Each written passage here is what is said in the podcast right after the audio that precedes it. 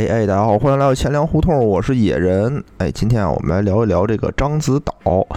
獐子岛其实今天已经是录的第二次了。嗯，昨天发过一期，结果听友们呢都不满意，哎，在群里头实名 diss 我说这节目太水了，才二十分钟，又短又软，怎么回事？给我气的，说你他妈在我的群里头 diss 我，我还要不要面子呀？所以，当机立断，我就把节目给删了。哎，我就重新录一期硬到牙碜的节目给你们听，害不害怕？开个玩笑啊，在这儿呢，我还是挺感谢这个这些听友的。哎，就跟我说，给提了很多宝贵的意见。本来呢，上一次录确实是，呃，比较一般，嗯，因为当时录的和实际想的不太一样。所以呢，哎呀，干脆重新整理，哎，压缩水分，咱们来一期这个硬核知识，哎，希望大家能喜欢。哎，正好提一句啊，如果听友们想要和主播进行更进一步的交流，哎，欢迎加入我们的听友群，联系方式呢会在节目简介里给出。嗯，谢谢大家关注。好，言归正传啊，我们来说一说这个獐子岛。呃，獐子岛呢是我国一家非常知名的上市公司啊，主要这个主营业务就是海鲜养殖。但是吧，近些年来啊，这家公司的出名并不是因为业绩优秀，哎，也不是因为股价升高，而是因为这个獐子岛主营业务里面的扇贝啊，就天天抽风一般啊，不是今儿跑了，就是明儿死了。六年之内啊，离奇消失了四次，而且每次理由呢都不太一样。这些成精的扇贝啊，不仅让我们这个獐子岛损失惨重，同时呢，也让这个股民赔钱赔的那是一脸懵逼。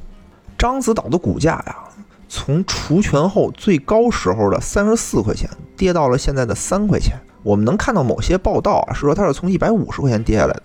其实那个一百五十块钱是除权前的价格，它经过了几次除权之后，其实目前计算它的最高价格是三十四块钱左右。哎，那那这个跌的也是非常狠了啊！这个獐子岛的这个扇贝啊，这种呃来回来去的骚操作，不仅让股民们怨声载道，同时呢，也引起了这个监管部门的关注。证监会六月二十四号宣布啊，近日依法对獐子岛公司信息披露违法违规案作出行政处罚及市场禁入决定，对獐子岛公司予以警告，并处以六十万元罚款。对十五名责任人处以三万元至三十万元不等的罚款，对四名主要负责人，哎，采取五年至终身的市场禁入。其中，董事长兼总裁的吴厚刚，采取的是终身市场禁入的措施。今天呢，我们就好好聊聊这个獐子岛的前生今世，哎，他如何从这个海上大蓝筹啊，一下变成了这个贝壳的终结者。獐子岛呢，其实是一个岛。这个公司呢，其实就是开在这个岛上的。獐子岛镇啊，是由獐子岛、大号岛、小号岛、大林村四个岛屿组成。根据当地的镇志记载啊，一九五八年，獐子岛就是这四个岛屿啊，成立了一个人民公社，命名为獐子人民公社。截止到上世纪的七十年代。这家公社呢，创造出了单船捕捞及总捕捞量的全国纪录。第平生啊，第一次上了《人民日报》的獐子岛被称为“海上大寨”。彼时，獐子公社涌现出了多位这个全国人大代表和全国劳模，并受到国务院的嘉奖。一九九八年，大连獐子岛渔业集团公司哎组成立大连獐子岛渔业集团有限公司。继续坚持集体所有制，哎，实施规模化、集约化的经营。时任獐子岛镇长啊，兼任这个獐子岛渔业集团公司的总经理吴厚刚，当仁不让的出任了这个新公司的董事长兼总经理。两千年的时候啊，这个獐子岛的镇总收入是六点七九亿元，纯收益二点一亿元，人均收入呢也是超过了一个万元的。当年有一个词儿啊，叫做“万元户”。你想，当时这个獐子岛上人家家都是万元户，非常了不起啊！在两千年的时候吧，全国城镇的居民人均收入是六千块钱，而农村人均收入仅有两千多块钱。那你看这个村里头，家家超过万元，相当有钱了。据后来当地这个村民回忆啊，说当年他去这个上海洗澡，去上海旅游，在公共浴池洗澡的时候，就跟人说我们是獐子岛来的，都说出去特别有面儿。你你想啊，当时在上海啊，天哪，有面儿。这个獐子岛的董事长吴厚刚啊，他有他是兄弟哥仨，他当董事长之后呢，他的兄弟们也都进入了这个集团公司，并在后来呢身居要职。大哥吴厚敬。哎，后来担任的是山东荣成分公司的负责人。三弟吴厚济担任的是物资采购部门的负责人。二零零六年的九月二十八日，獐子岛渔业在深交所上市，拟公开发行不超过三千万股，总资产八点七五亿元，净资产二点九六亿元。上市第一天，獐子岛的股票就以六十块八毛九的开盘价，成为当时国内一千三百四十一家上市公司当中的第二高股价的股票。由于这个资本市场的放大作用啊，獐子岛的股票市值从八千四百万元陡然提高到了七十亿元。随着公司市值的飞涨，往上涨，哎，我们这个吴厚刚的身价也超过了五亿元。上市后呢，獐子岛凭借这个资本市场之力，不断扩张自己的海域面积。截止到二零一五年，獐子岛确权使用的海域面积超过了三百万亩。伴随着这个股价的上升啊，这个獐子岛集团的市值也不断在攀升，曾一度达到了二百亿元。这不仅让吴厚刚进入了亿万富翁的行列，也让我们整个这个獐子岛的渔民啊，哎，这个作为獐子岛集团的股东的渔民们。身价也都超过了五十万元，但是吧，中国有句老话说得好，叫“福兮祸所依”。獐子岛蒸蒸日上的这个转折点啊，就发生在了二零一四年的十月三十一号。当天，公司发出了一个公告，公告称啊，因北黄海遭到几十年一遇的异常冷水团。公司在二零一一年和部分二零一二年播撒的一百多万亩即将进入收获期的这个扇贝发生了重大的损失，现决定对大额存货进行核销处理，即计提大额存货跌价准备，合计影响利润七点六三亿元。这里呢，普科普一个小的常识啊，嗯。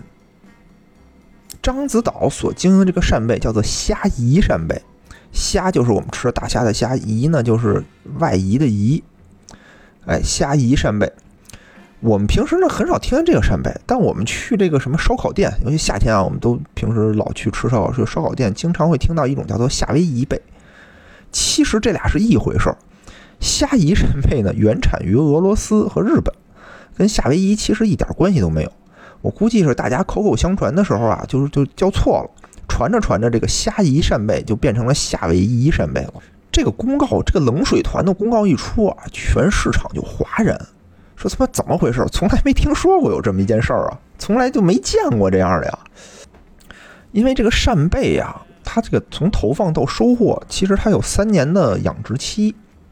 这个二零一一年啊，正是这个獐子岛底波扇贝播撒面积最大的一年。其实大家都等着在二零一四年大丰收呢，没想到到了二零一四年发这么一个发了这么一个这个这个公告，就说我二零一一年播的这些东西全死了。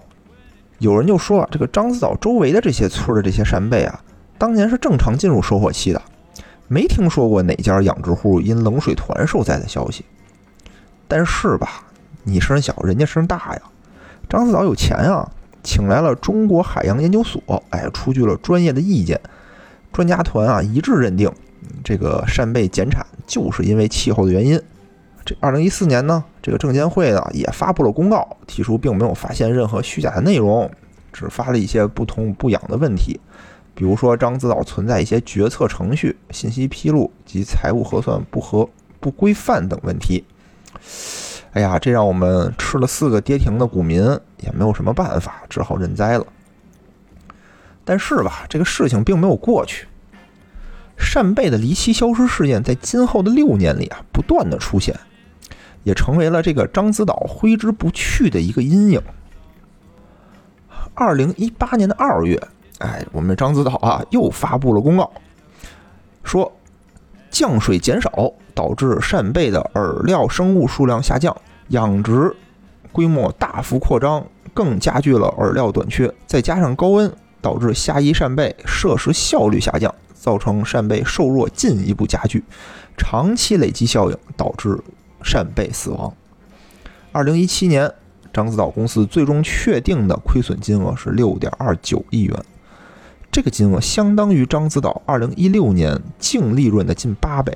其实这两年啊，我上一二零一四年就已经亏了七点六三亿元，这里又亏了六点二九亿元，里外里差不多十四亿，可就进去了。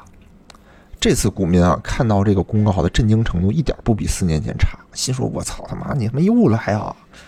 你是养贝壳是养韭菜呢？”四年啊，是不是感觉我们这个韭菜都熟了，又可以再割一茬了呀？哎呀，真是同样的配方，同样的味道，唯独理由换了。哎，之前呢说的是因为冷水团的原因，这个这个贝壳冻死了。四年以后呢，说是因为气温上升，哎，贝壳吃不下去东西，饿死了。哎，真是这个扇贝真是比人还脆弱。最后呢，这个证监会呢也是向。呃，獐子岛发了一些问讯函、关注函等等，但是也没有什么实锤，只能再次不了了之啊。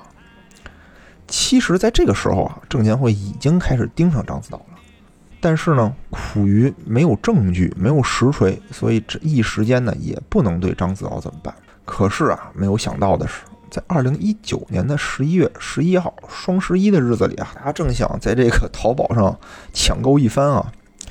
我们的这个獐子岛再次发布公告，称这个底波扇贝啊近期出现大比率死亡，其中部分海域的死亡扇贝比率高达百分之八十以上，亩产从二十五公斤跌到了三点五公斤，而且也没有给出什么理由。这块我们要说一下啊，在二零一零年左右的时间，呃，獐子岛的亩产能达到一百六十公斤每亩。但是现在呢，就不知道怎么就跌到了二十五公斤，而到了二零一九年又跌到了三点五公斤。天哪！那你说他能赚钱吗？能他妈赚钱才见了鬼了呢！这个时候啊，这个会计师事务所有点看不下去了。当时负责给獐子岛进行审计的是大华会计师事务所，在一八年和一九年连续两年给出了保留意见的审计结果。这块儿我们就要科普一下，这个审计意见是个什么东西。就是说呢，你你这个企业啊，每年发布的这个年报，你不能自己说的一数你就发出去就完了，是需要有这种有资质的会计师事务所给你进行审计的，保证你这个财务报表是真实有效的。最后呢，他会给出这么一个审计意见，有这么几种啊，审计意见。第一个叫做标准无保留意见，这个意思啊，就是哎，我没发现什么问题。嗯，基本基本是 OK 的。第二种呢，叫做带强调事项段的无保留意见，就是说呢，大部分呢没什么太大问题，但有个别几点呢，你需要再解释一下。钱呢我收了，如果你这几点啊真有锅，哎，对不起，哎，我指出来了，这个锅我不背。第三种啊，就是叫做保留意见，什么意思呢？就是说，哎呀，你这个东西吧，我呢好像有点问题。但是吧，你看我收你这么多钱，咱俩合作这么多年，我又不能说你这不对，得给你点面子嘛。但是呢，这里头可能有雷，我也不想背，怎么办？我就给一个这个保留意见。再往下一档呢，叫做无法表示意见。无法表示意见，这就比较比较那什么了啊，就是我嗯，这个本人啊和和这家公司没有什么太大的关系，你这个东西我也看不懂。最次最次的这一档叫做否定意见，就是告诉你这他妈全是胡说八道，没有一条是真的。本人就跟这个会计师事务所实名举报没有什么太大的区别。所以啊，如果审计公司给出的意见是无法表示意见或者否定意见，根据股票上市这个规则啊，上市公司有被劝退的风险的。二零一九年因为扇贝的原因，獐子岛呢是亏损了四千多万元。这年啊赔的虽然不多，但是你这个会计师啊太不给面子了，直接戳我们这个獐子岛老底儿啊，这怎么办啊？獐子岛有办法啊，我换一家不得了吗？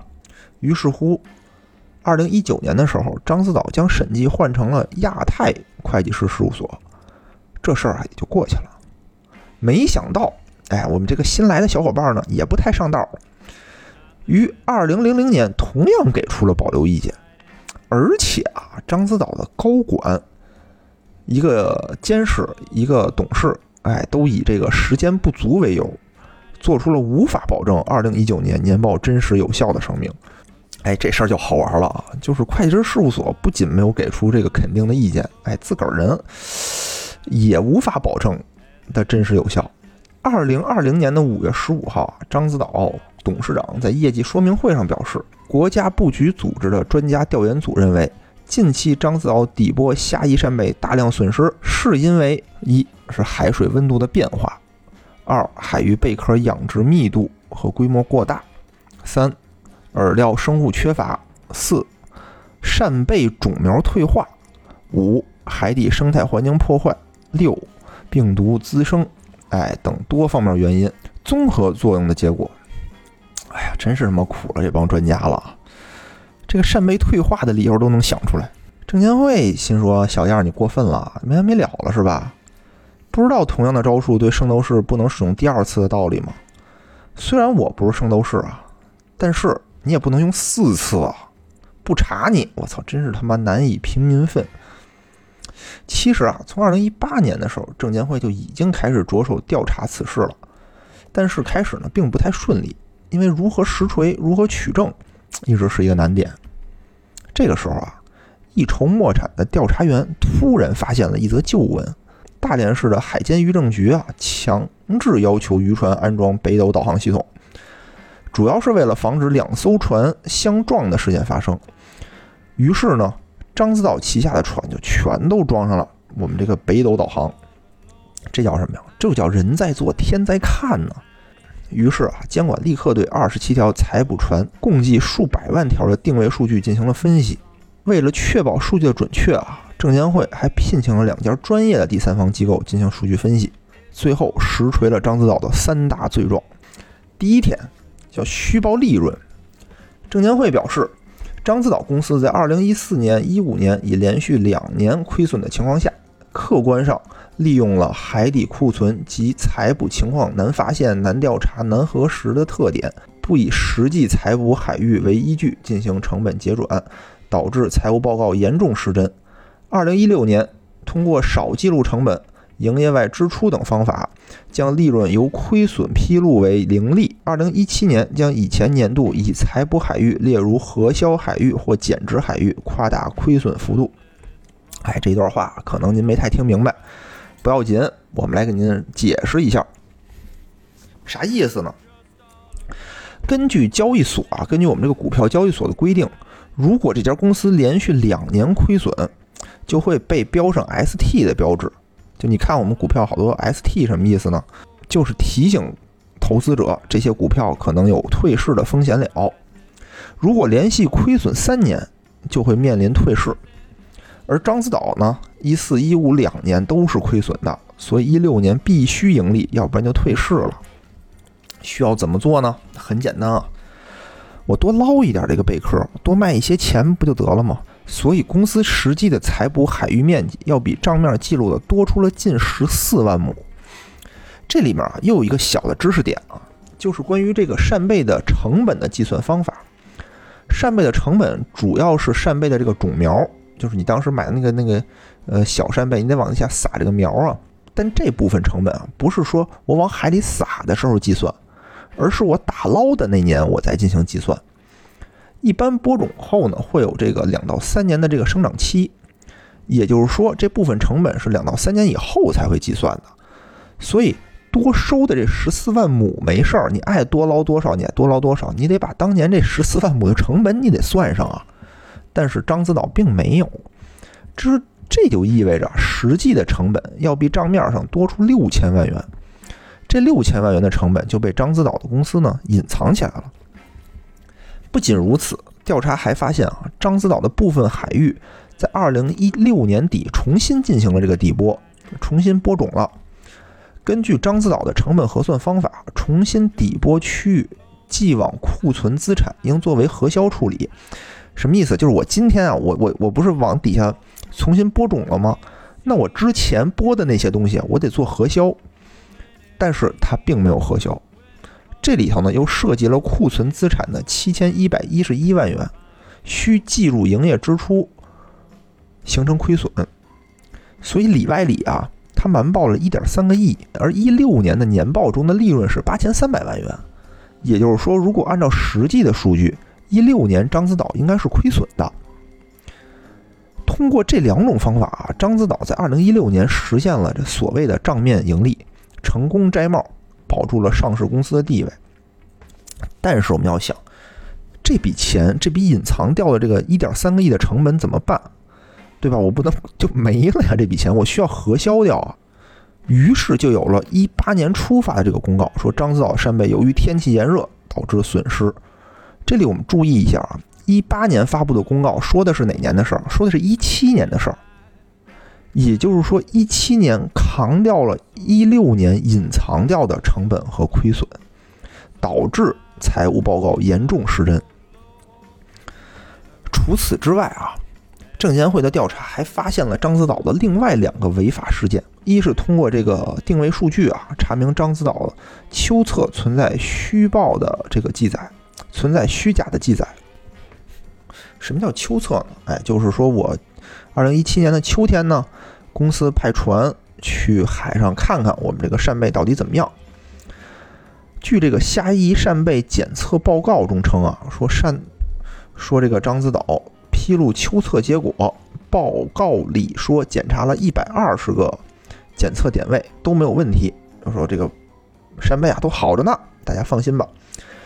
但调查人员结合这个卫星定位数据发现，抽测船只只检查了其中的六十个点位，还有六十个点位啊船根本就没有去，也就是说他好多地儿他都没去，他就他就无中生有，凭空捏造了很多这个数据，掩盖自身库存的这个资产问题。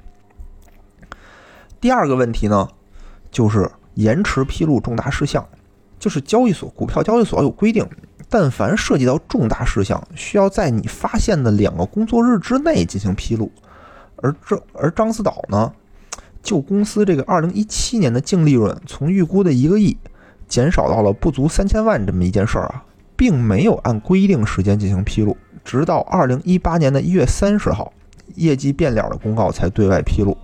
对投资者造成了误导。以上呢，就是证监会通过这个北斗导航系统发现獐子岛公司的三大罪状。从监管的调查报告当中啊，我们能看出来，发现财务造假是二零一六年的事儿。哎，这是非常关键的一年啊，能解释很多的事情。一六年獐子岛藏了一点三个亿的成本，成本怎么办呢？是不是一七年扛？哎，所以才有了二零一八年二月。这个扇贝第二次跑路的事件，同理啊，獐子岛一八年是盈利的呀。如果说也需要同样的原理来造假才能盈利的话，那这个坑是不是就需要一九年去扛？果不其然，一九年的双十一，哎，也发布了公告，扇贝再次跑路。这说明什么？这就环环相扣的呀。我这是不是所有的事情就都联系起来了？我们再往前倒一倒啊，刚才说是一六年之后的事儿，我们再往前倒一倒，一六年财务造假的目的是什么呀？是为了填上一四年、一五年的坑，对吧？一四年、一五年是亏损的嘛，所以一六年不能再亏损了。一四年这个二零一四年啊，绝对是獐子岛转折的一年。之前它被誉为海上大蓝筹啊，要打造北方的香港，那当时这多大的口气！一四年是我们这个海上大蓝筹首次赔钱的一年，而且呢，发生了第一起扇贝跑路事件。我们得仔细想想，一四年为什么赔钱？哎，就是因为这个扇贝跑了。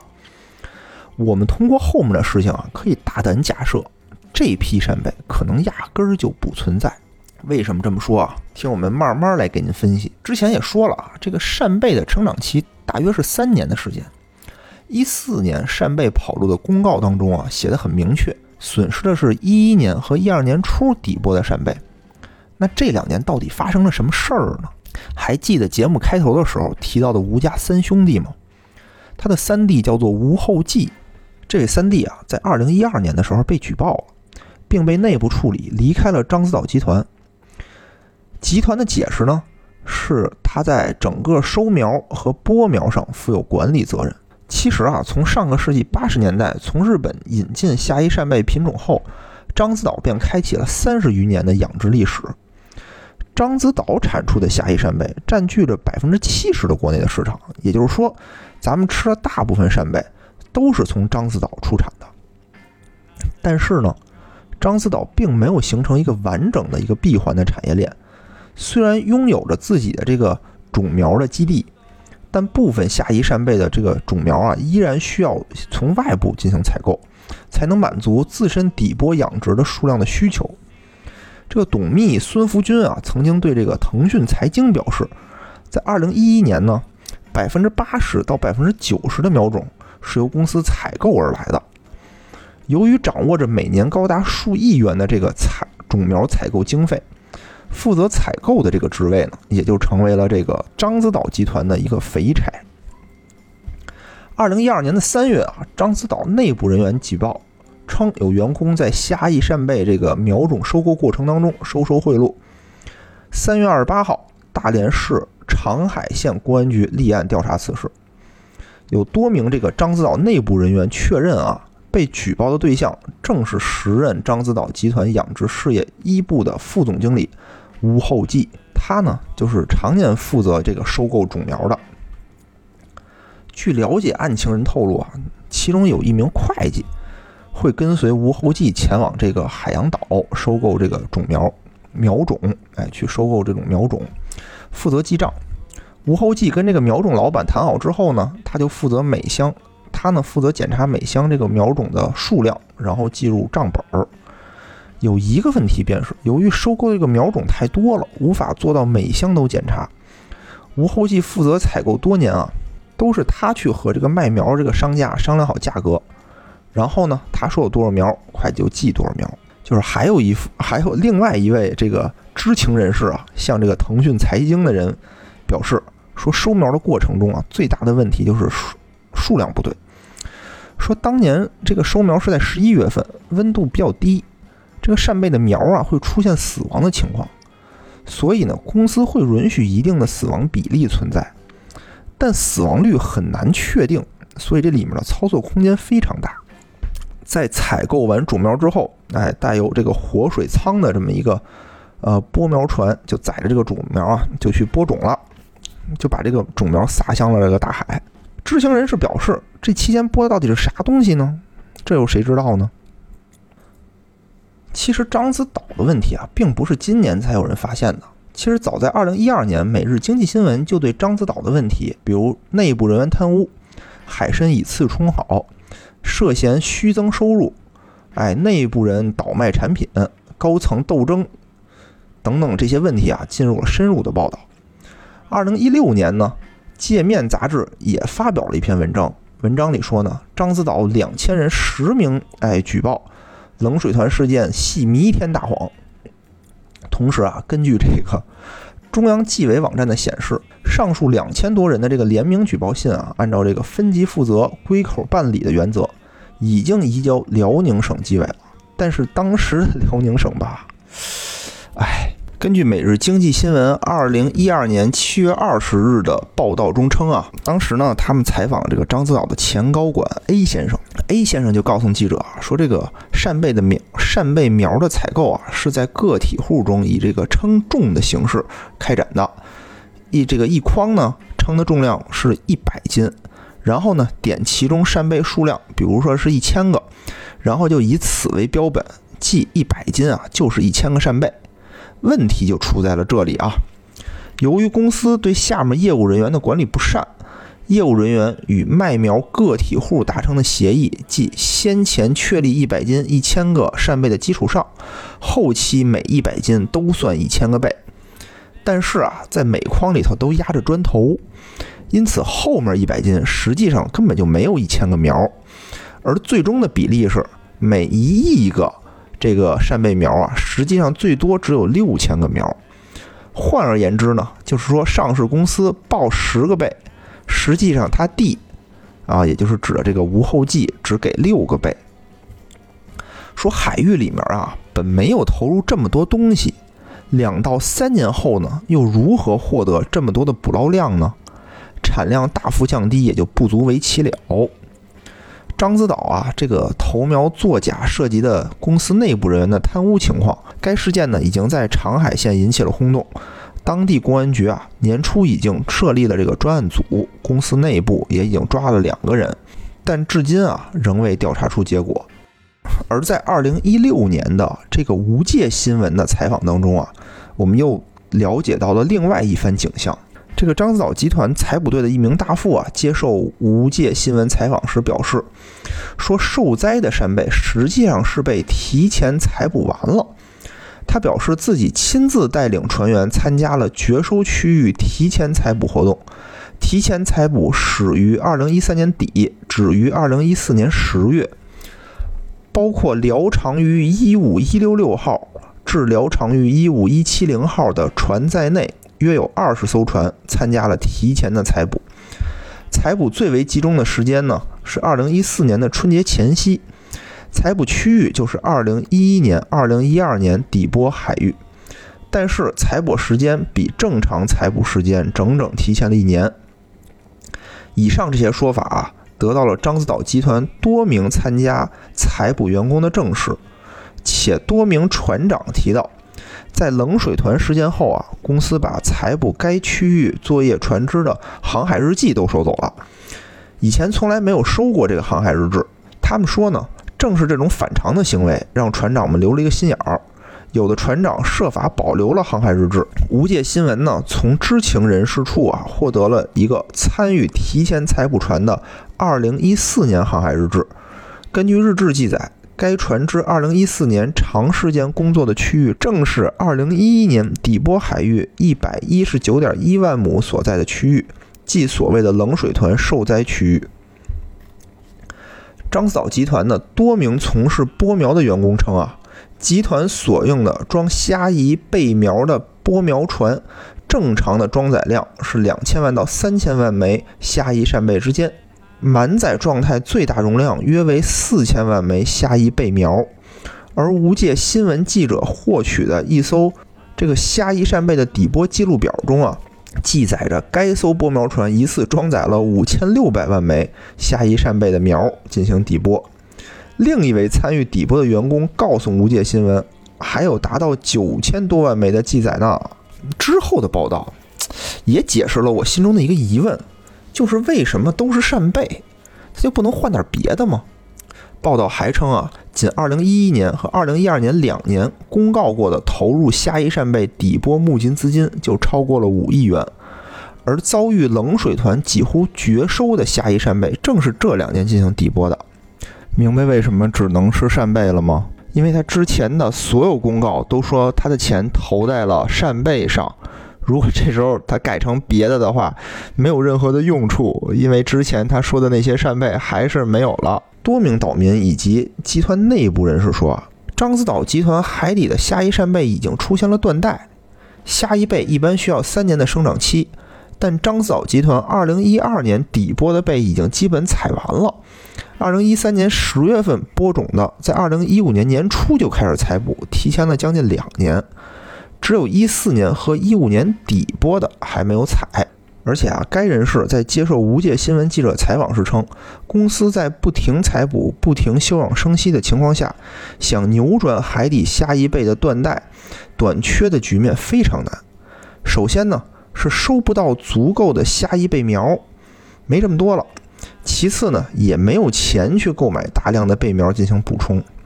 说到这里啊，其实事情的原貌已经很清晰了。獐子岛的闹剧啊，绝非天灾，实属人祸。根据目前掌握的情况，我们可以大胆的推测，为什么獐子岛能走到今天这个地步？首先是因为公司内部人员贪污腐败，海中播撒的这个种苗啊缺斤短两，导致后几年无法出产相应的扇贝。为了弥补这个窟窿，公司不得不提前捕捞下一年的扇贝，而到了下一年呢，则必须编造各种的借口。编造什么扇贝跑路、死亡等理由，哎，进行库存的核销。而这一番操作下来啊，公司实际上已经没有钱再来采购新的种苗了。这个窟窿啊，只能越来越大，直至今日。做完这期节目啊，真是一声叹息。什么叫风起于青萍之末，浪成于微澜之间？也许一切一切的源头都是因为某个人或者某些人的一时贪念，就导致了整个一个村子葬送了他的大好前程。让我们继续关注獐子岛的后续报道吧。我相信啊，证监会的行政处罚绝不是最后的审判。我希望后续能有跟进的民事赔偿和相关的刑事责任，给骗子一个更严厉的处罚。好，这期节目就到这里，希望大家能够喜欢。我是野人。节目最后呢，如果大家想跟主播与听友互动，欢迎加入钱粮胡同的听友群，请添加微信“钱粮胡同 FM” 的首字母 “QLHTFM”，主播在这里等着大家哟。